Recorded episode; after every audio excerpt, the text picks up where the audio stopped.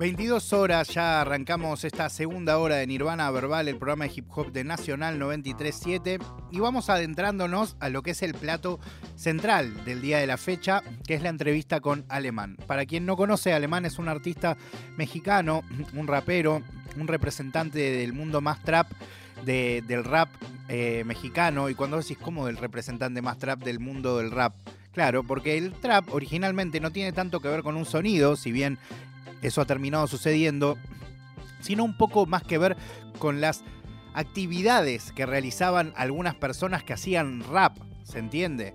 Tenía que ver básicamente con cosas eh, fuera de la ley, ¿sí?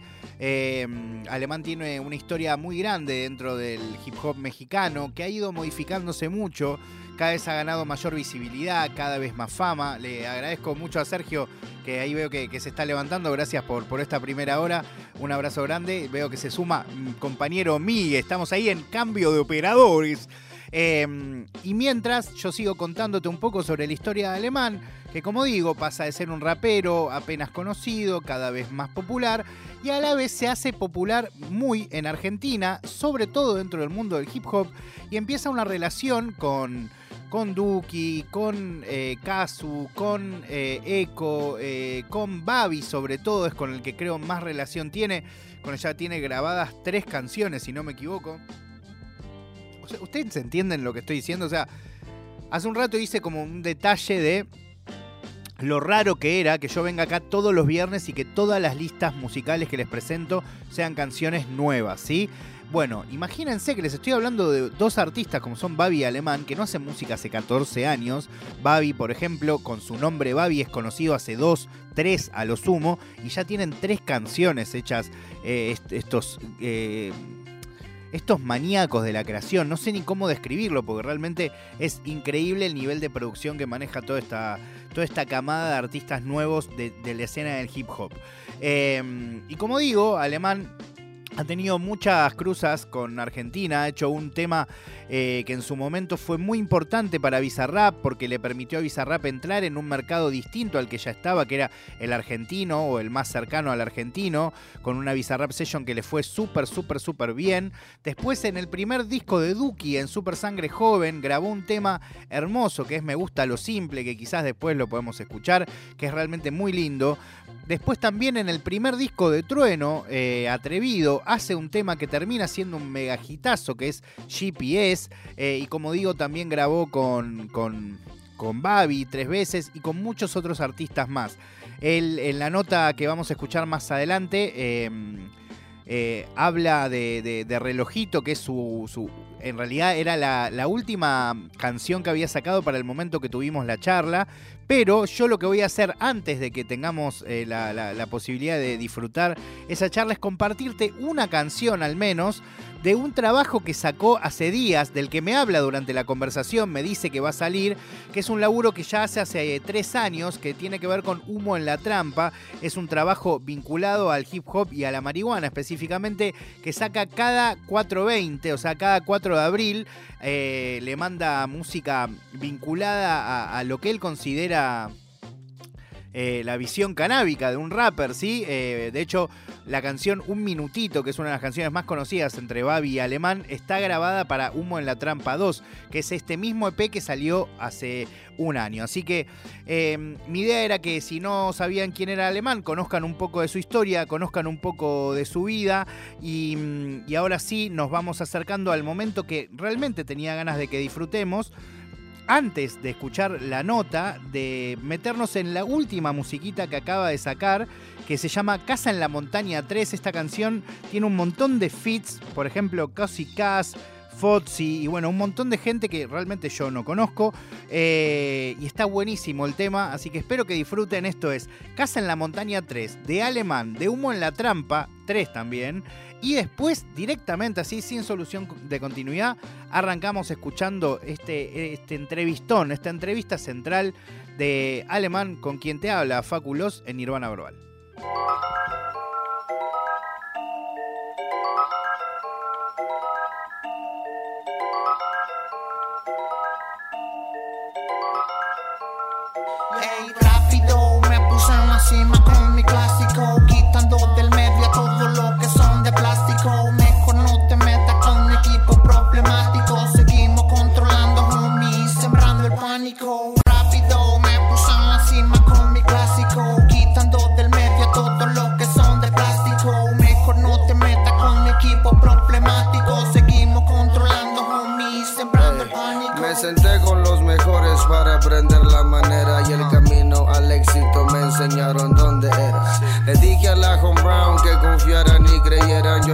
Gracias a Dios cada uno su propia feria genera. Dejamos la movedera. Hoy nomás muevo el culo sabroso de tu perra. Me dice, ay alemán, te la quiero mamá. Ya lo sé, pero es de pa' allá.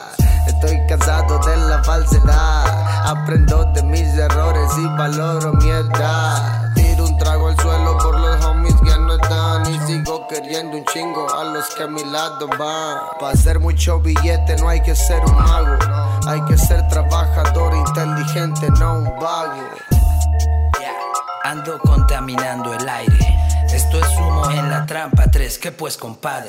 Ya, no fake friends, no cobardes. Se encuentran en mi clica, puros rappers de los grandes. La música era el plan A, nunca hice un plan B. La cosa es en caliente, si no después es tarde. Yeah, puro gangster elegante. Con humo en los pulmones y en el cuello los diamantes. Todo el tiempo ando grifo, el teatro está en mi sangre. Fumando sin semilla, con mi clica toda la eslogan de mi equipo dice: toques y pases. Los ojos bien rojos, bien puestos los clases. A veces quemo llanta, pero siempre quemo planta. Tirando la semilla pa' que me nazca una mata. Si nos hacen más fuerte las cosas que no nos matan. Entre tantas balas sería el hombre de hojalata. O el chico de goma, capitán de los piratas. Me han dado tanto golpe, sé que siente la piñata. Ya no importa tanto, pues sé bien de qué se trata. Me las canicas como agitando la lata.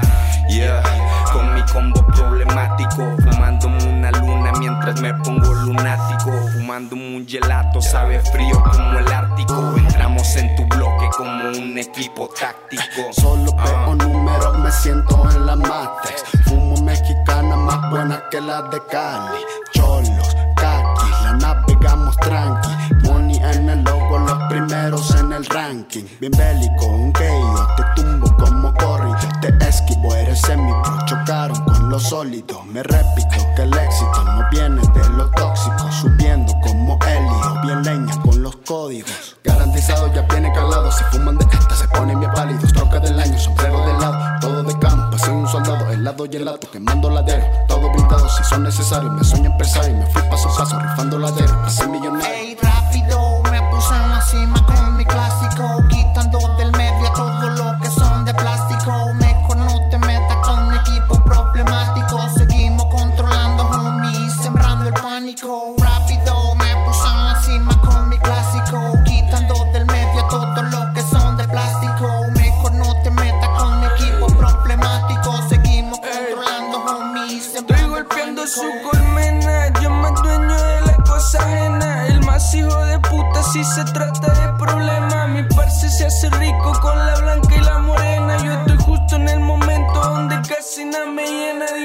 Que no te llega el humo que despega. Si tú quieres más hierba, solo saca la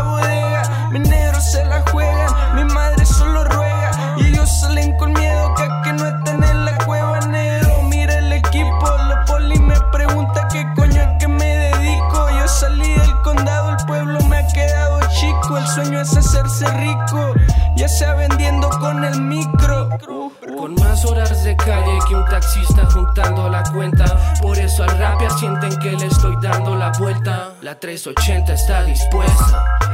Yo sé bien lo que cuesta, papi, a mí no me la prestan. Hoy checa mi cadena, trae la bolsa de la feria. El logo de la clica que topan por donde quiera.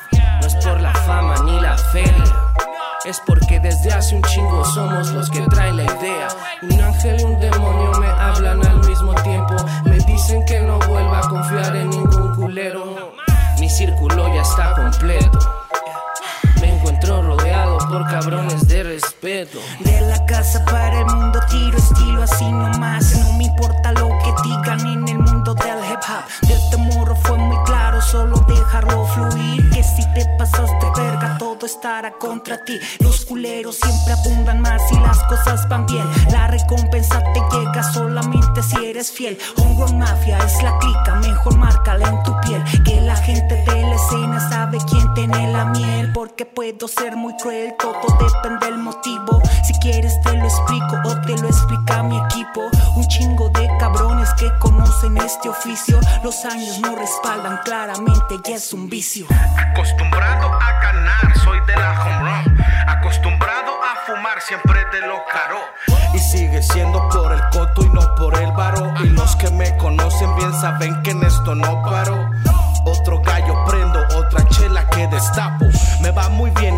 Me siento el capo de capos. Listo para los chingadazos, listo para actuar. Puro máster de la lyric, nunca nos podrán llegar. En la G500 dando un rol por la ciudad, quemando puros gallitos de primera calidad. Ay, ay, ay, que me quiere apantallar. Que somos número uno, que nos vas a enseñar. Si te quema el pecho, díselos. No te guardes nada y grítalo. No pienses como todos, evítalo.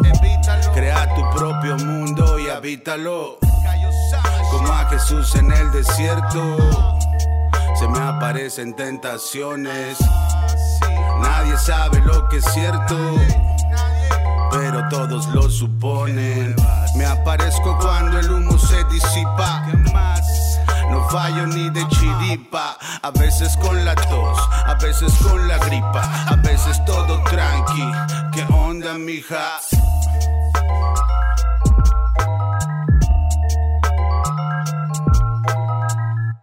Estás escuchando Nirvana Verbal. Nirvana Verbal por Nacional Rock.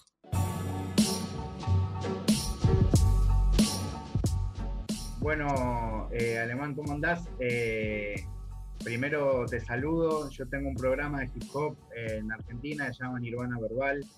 Eh, es realmente un gusto poder charlar con vos. Te escucho hace un montón de años. Cada vez tenés más lugar en la música argentina, más allá de la música de tu país. Eh, así que bueno, nada, metámonos. Primero, siento que teniendo el estreno de Relojito, no puedo arrancar con otra cosa. Me parece una canción súper, súper extrema, como muy rap del noventa y pico, ¿no? No solo por el sonido, sino también a nivel temática, ¿no?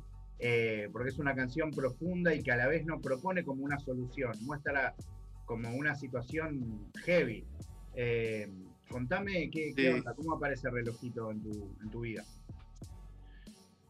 Bueno, pues este para empezar, gracias bro por la invitación, ahí por la entrevista, saludos a toda tu comunidad, ahí toda la crítica que te, que te escucha. Este, pues este tema de, relojito, eh, yo ya tenía ganas de hacer algo así, ¿no? Algo más como dando un mensaje. Eh, yo siempre me he caracterizado por, por ser un domador de ritmos, ¿no? Digo, yo, yo puedo domar cualquier ritmo y, y justamente quería enseñarle a la gente eso también, de que vean que así como puedo hacer un tema con, con Ñengo y con Mike Towers, puedo hacer un tema de rap como este calibre que es relojito y que es una realidad que pasa aquí en México durante muchos años, ¿no? Don- Donde, donde los morros, los jóvenes no, no van a esperarse una semana, una semana de trabajo para recibir míseros mil pesos, ¿sabes? O sea, no, no lo van a hacer. Los, los, los, los morros quieren, quieren tener el progreso hoy y ya, y quieren tener los mil pesos hoy.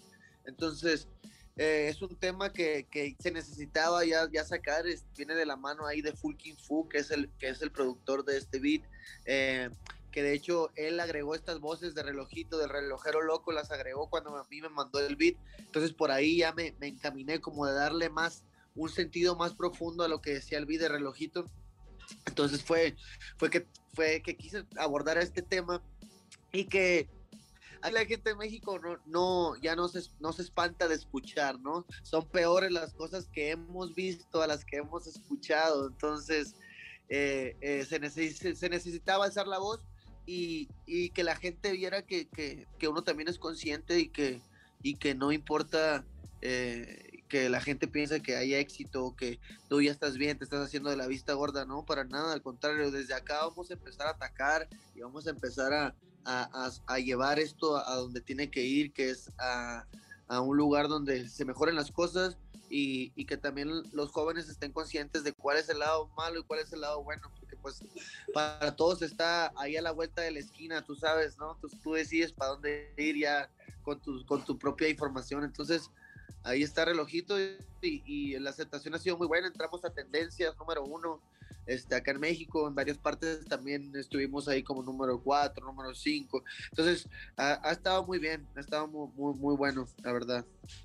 Algo que también es muy interesante es la metáfora, porque lo tomás desde el lado del tiempo, que es algo que, que cada vez es más escaso y que a la vez todo el tiempo estamos corriendo contra eso, ¿no? Como que es, es muy fuerte porque además a la vez es algo que no podemos resolver, ¿no? Exact, exactamente, exactamente. Es algo que no va a parar, pues, o sea, por lo menos eso, pero, eh, sabes, yo quise abordar este tema de relojito como, como metáfora de relojito, pero realmente son, es la situación, ¿no? El entorno social, el no haber oportunidades, el, los, bajos, los bajos salarios que hay, o sea, también esa es, es, es como la metáfora por ahí y le, y le quise meter mucho simbolismo justo al video para que tomara otras, otras, otras características, pues que no son nada mainstream, pero que sí son de culto y que eso va, va a hacer que el video viva pues muchos años, ¿sabes? Entonces, entonces este, hay mucho simbolismo también dentro de, del relojito. Eh, ¿Querés contarnos algunos? Eh, sí, no, no, no, sí, claro, también ahí los pueden buscar, pero sí, ah, pero este, contá, por ejemplo, tirá alguna pista. Este, por ejemplo, cuando aparece el, el, este, el, el, colgado ahí dentro de la habitación del, del relojero, aparece un colgado que tiene, que tiene un mensaje ahí en la, en la cartulina, aquí en la cartulina que, que trae colgando, dice un mensajito pues a ese, esa es una, es una gran, parte importante porque acá en México se, ocupa, se usa mucho este rollo de las narcomantas, ¿no? De que dejan un mensaje siempre, siempre dejan un mensaje. Entonces, este, ese mensaje, pues ahí está, ahí está duro. Los que vean el video lo van a, van a poder ver qué dice ahí en la cartulina.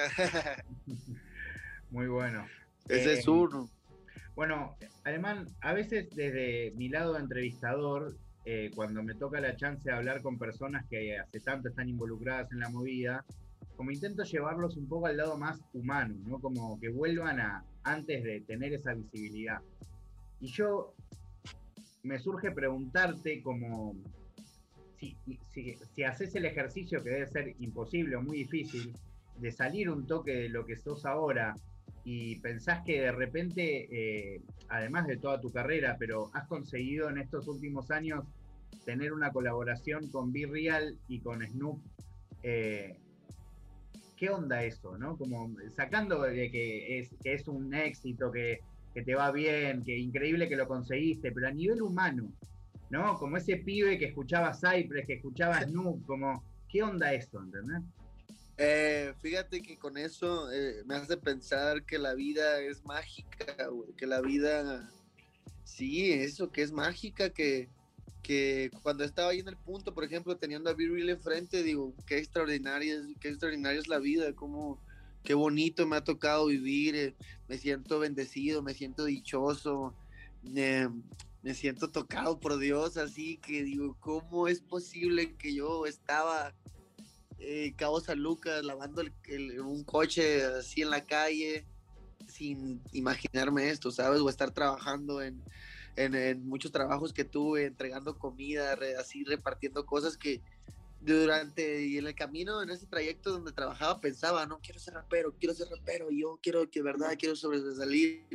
Y ya hasta estar en el punto de tener a Skull Storch enfrente, Be Real, o Snoop Dogg, este, es un sueño, bro, es un sueño, este, me hace sentir con una responsabilidad también, como si tuviera que regresar a algo, ¿sabes? Digo, ¿cómo está pasando esto tan bonito?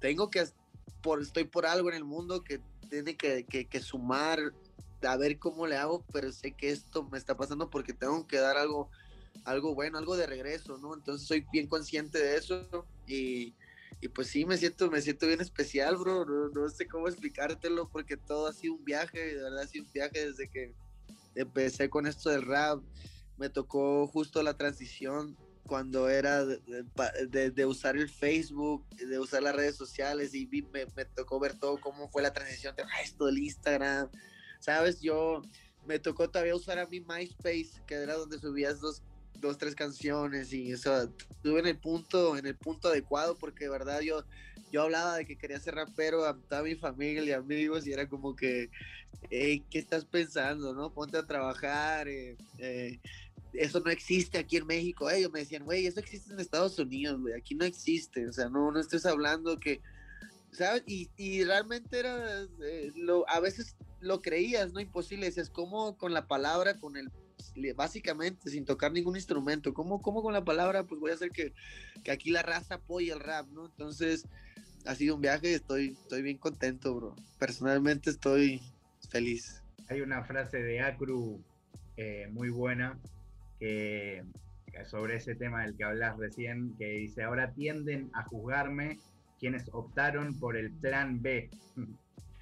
Eh, em, bueno, Exacto. hablando un poquito sobre Argentina, que me parece importante, eh, quiero preguntarte sobre tu conexión con, con nuestro país. Eh, tenés temas con Visa, con Trueno, sé que creo que tenés algo con Nicky Nicole, que no sé si todavía salió, pero eh, con Babi, ahora vas a sacar uno nuevo con Babi. eh, eh, no sé, contame un poco todo, todo tu conexión con Argentina. Bro, este, no, bueno, pues mi conexión con Argentina, este, pues nace gracias a que, que varios artistas de allá de Argentina, se, me, me- primero todo empezó por, por, por chat, que me hablaron ahí como que, oh, oye, está bien bueno lo que estás haciendo, eh, ¿qué onda? Vamos a hacer algo. El primero que me habló por ahí fue Babi, por ahí, de los primeros que me hablaron a mí por mensaje fue Babi. De hecho, Babi ni lo conocía y su primer mensaje me mandó un track, o sea, ni siquiera me dijo hola, solo, me mandó un track. Este, con el espacio para yo entrar, ¿sabes? Me dejó en mi espacio para meter mi verso y no me dijo ni hola, o sea, lo escuché y, y yo ya sabía que quería que estuviera y le dije, hey, grabo esta semana, te lo regreso, ¿no? Este, y, y pues la verdad, yo, yo estoy bien agradecido con la raza de Argentina porque yo cuando fui para allá le decía a mis, a mis compas, a mis compañeros de acá, le decía, hey, esto es como las Olimpiadas, o sea, vamos a representar a México en las Olimpiadas del hip hop y este y voy a ir allá a Argentina y voy a hacer el Visa Rap y pues me toca traerme la medalla de oro, ¿no? Me toca hacer, hacer un buen papel y, y traerme, traerme la medalla de oro y, y todos me han querido, bro, de verdad yo estoy impresionado con la unión que tienen allá, cómo todos se respetan como artistas, como, como, como los rockeros que son, porque son unos rockstars allá, la verdad. Y, y eso, eso, bro, yo, yo no sé, o sea, estoy impresionado. Yo no sabía que Argentina se iba a ver como mi segunda casa, porque así lo está haciendo, de verdad. O sea, del segundo país donde a mí me escuchan más es Argentina. Entonces yo estoy agradecido, Machín, Duki, Casu, por ahí que ya tengo una canción también con ella. Eh, mi disco de Huracán, ahora ya viene con una colaboración con Nicky Nicole, que es, es la única artista de Argentina que está dentro del, del Huracán. Y, y el Visa también es gran importante, gran pieza de lo que, de lo que se logró en Argentina y, y nada, yo siempre les voy a estar bien agradecidos, te lo juro. O sea, para, para mí la primera vez que yo vi la unión y cómo se apoyaban fue la primera vez que yo presenté el, el, el video de un minutito. Me tocó presentarlo por ahí en un bar, no me acuerdo cómo es el nombre, pero llegó Alicia, llegó Dante Spinetta, llegó, pues, llegó Babi, llegó, llegaron, pues, llegó el Vista. Eh, ¿eh? En local, en local, en Palermo. Eh, ahí, ahí, Simón. Y dije, wow, o sea, me sentí, me sentí bien cobijado, la neta. Y está bien, está bien chingón. Te voy a poner en un, en un aprieto que quiero que me hagas un top 3 de, ordenado por vos de tus colaboraciones con Argento. de mis colaboraciones. Ok, ok, ok. Por, esos son gustos personales. Obvio, obvio, obvio. Este, bueno, yo diría que em, número uno, la que tengo con Duki, la de me gusta lo simple. Eso me gusta, me gusta, me gusta mucho el beat, me gusta el rapeo, ¿sabes? Se me hace una ro- rolita como fumada y está buena, está buena. Esa sería el número uno. La número dos, eh, yo creo que sería la que tengo con Trueno, la de GPS, la de GPS con Trueno me gusta, me gusta mucho. Me gusta mucho que Trueno, que, que pues es, es, muy joven, él está retomando esto también de vuelta a los roots, siempre, siempre agarra beats old school y está representando ahí el rap, entonces me gusta mucho lo que, lo que hace Trueno. Y eh, la número tres, pues sin duda, sin duda, es la, de, la que tengo con Babi de un minutito, esa es la número tres, pero, pero, hay una nueva número uno, hay una nueva número uno que está aquí Sí, hay una nueva número uno que está en mi disco de Huracán, que es el feed que se viene con Nicky. De verdad, esa canción, no tiene, no tiene madre. Es una canción que para, me, es, es, de mis beats preferidos, es de mis letras preferidas. Eh, estoy seguro que la va a romper, bro. la va a romper. Bueno, me gusta, me gusta al 100. Ayer vi una entrevista que te hizo Ale Fernández, creo que es el comediante, hace un año, y ya le hablabas de esa canción que te parecía que iba a cambiar todo. Exacto, exacto, sí, sí le tengo mucha fe a esa canción, la verdad, la, se dejó caer ahí con todo y, estuvo bueno porque salió espontáneamente, ¿sabes? Eh, préndeme el método y así como que todo fue, fue bien natural, ¿sabes? Hizo un coro, dejó una letra, casi casi todo lo improvisó, o sea, y lo fue armando poco, toda la idea es como que bien artístico, bien todo, todo está ahí. Qué, qué, hermoso. Bueno, no quiero robarte mucho más tiempo, pero voy a hacerte algunas últimas preguntas. Em, sé que sos sneakerhead como yo, ves que acá estoy todo rodeado de zapatillas. Em, bueno, y por suerte en este último tiempo hemos visto a muchas personas del mundo eh, latino, ponele Colombia, Puerto Rico, colaborar con marcas importantes. Y, te quiero preguntar, ¿qué, zapatilla, qué silueta te gustaría que sea la, no sé, la, hecha por alemán? eh, damn, bro. Ok, tengo, tengo dos, tengo dos, tengo dos. Eh, yo creo que sería el Jordan 1, Jordan 1, yo creo que ese clásico me gustaría hacer uno, este, y el Nike Cortés, bro, sin duda, Nike Cortés, como eh, lo hizo ahí el Kendrick, el Kung Fu Kenny.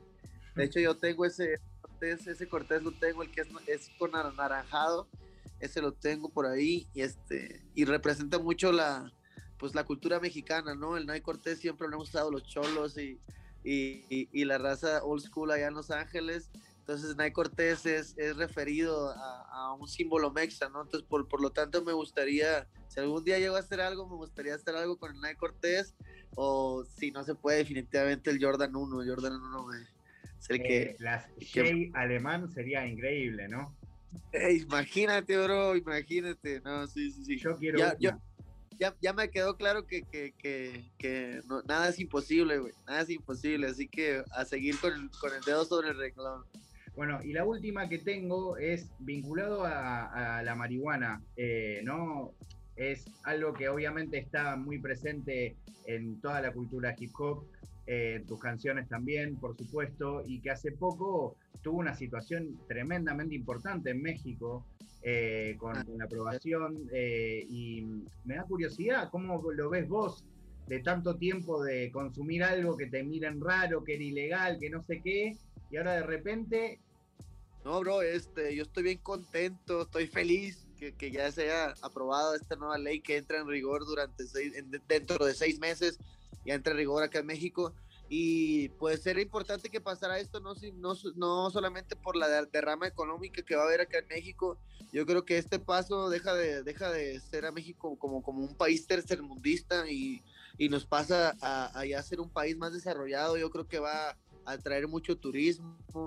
Este, y también otra de los, de los puntos importantes aquí aclarar que que era importante que esto pasara ya que las autoridades estaban abusando mucho de su poder, ¿sabes? Eh, era una extorsión total, o sea, te hablo que a mí me tocó estar en dos, tres situaciones diferentes donde por un, por un cigarro de marihuana me querían, me querían este, extorsionar con 20 mil pesos, que son mil dólares, ¿sabes? Dame mil dólares, si no ahorita te vas, te llevo a la, te llevo a la, a la, oficina y voy a ponerte que traías cocaína y que traías más estupefacientes. Y allá, allá me vas a tener que dar 50 mil, no 20 mil. ¿Me entiendes?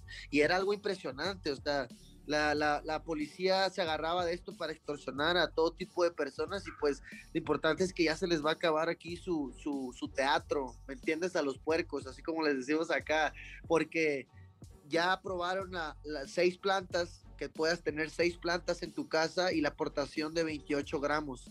28 gramos. Mientras no te pases de ese margen, ya no te van a poder hacer nada, ¿me entiendes?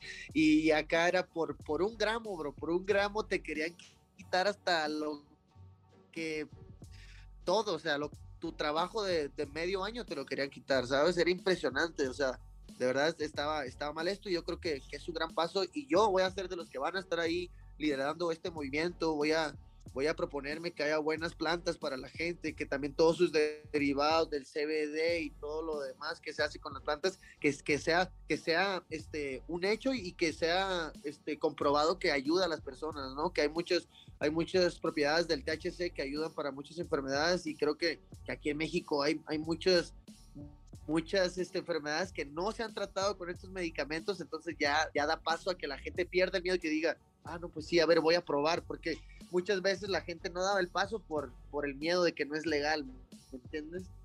Bueno, quiero ir en un año a México y fumar la genética alemán.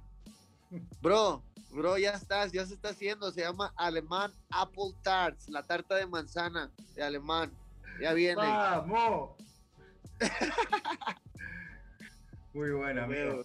Eh, bueno, te, agradezco muchísimo el tiempo, la charla eh, y espero que, te sea todo muy, muy bueno, que, te siga yendo como hasta ahora y ojalá que nos crucemos o acá en Argentina o allá en México.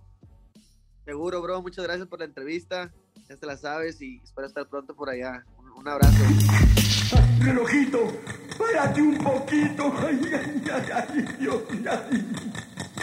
Ay, relojito, párate. Muévete. Párate. No puedo. Ay, relojito. Ya. Libre. ¿A dónde vas?